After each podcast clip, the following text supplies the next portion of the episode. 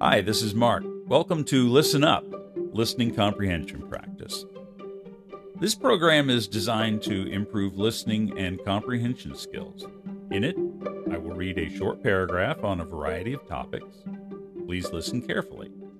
Afterwards, I will ask three to four questions about the paragraph I just read. Try to answer the questions as I ask them. Then, I will reread the paragraph so you can check your answers. I will give the correct answers at the end if you need them. Some of the paragraphs will include phrasal verbs featured in our English Today lessons, so be sure to check those out as well. And now, let's get started.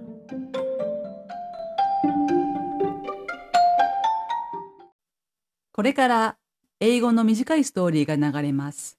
その後、 ストーリーに関して質問が3つから4つ流れますので、答えてみてくださいね。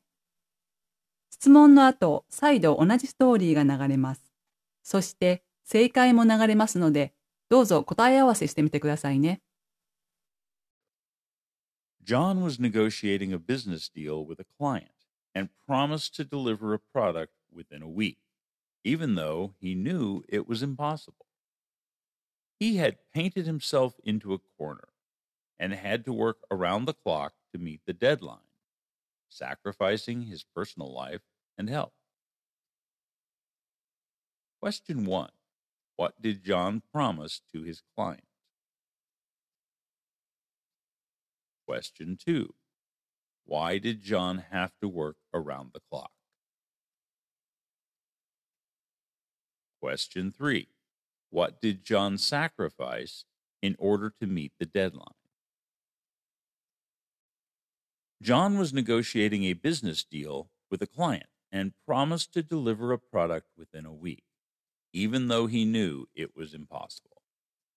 He had painted himself into a corner and had to work around the clock to meet the deadline, sacrificing his personal life and health.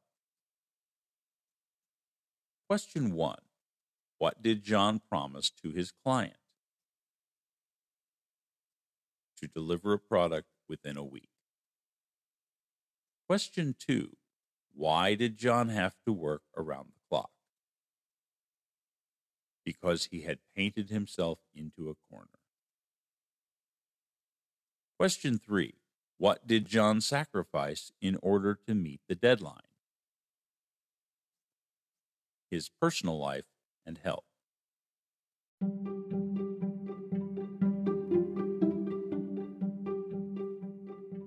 How did you do? Did you hear all the answers? If so, good job. If not, please go back and listen again. You can do it. And we'll see you next time.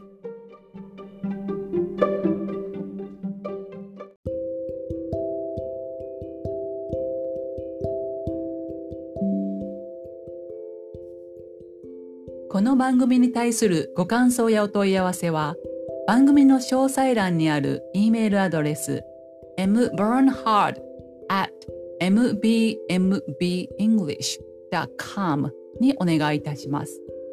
また、あなたの英語のスピーキング、リスニング力が上がる英語コーチングのサービスをご提供しております。ご興味のある方は、アメブロにバーンハード美穂子の名前でブログを投稿してますので、そちらをご覧いただければと思います。